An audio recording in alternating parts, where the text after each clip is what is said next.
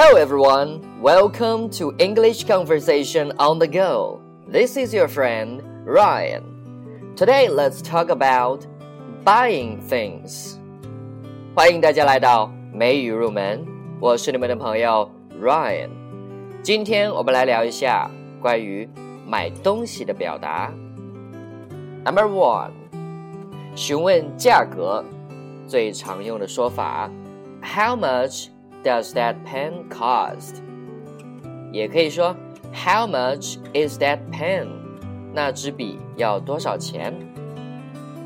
这里要注意一下，如果是复数的话，第一种表达就是 How much do something cost？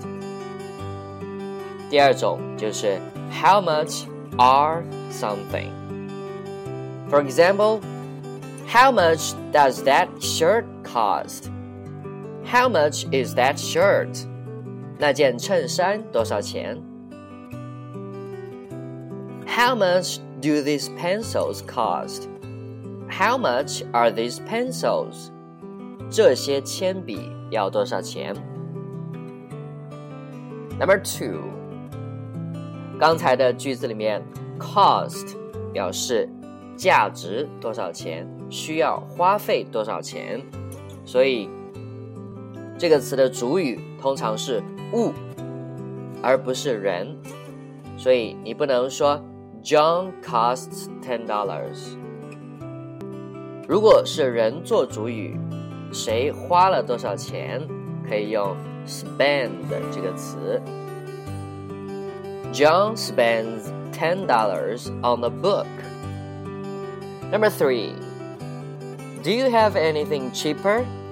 在这个句子里面，cheaper 表示更便宜，所以我们来讲一下比较级。通常单音节的单词变比较级，直接在后面加 er。For example, cheap, cheaper, tall, taller, cold, colder。 如果是双音节或三音节的单词，通常在前面加 more，更加；expensive, more expensive; important, more important; beautiful, more beautiful. Number four. Okay, here's the money. 在拿东西给别人的时候呢，可以使用 here is, here are。 for example, that will be fifty dollars, please.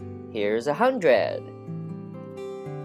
但是还有两个更常用的表达，就是 Here you are 或者 Here you go，也可以表达在这里拿去吧。Okay, that's all for today. See you next time.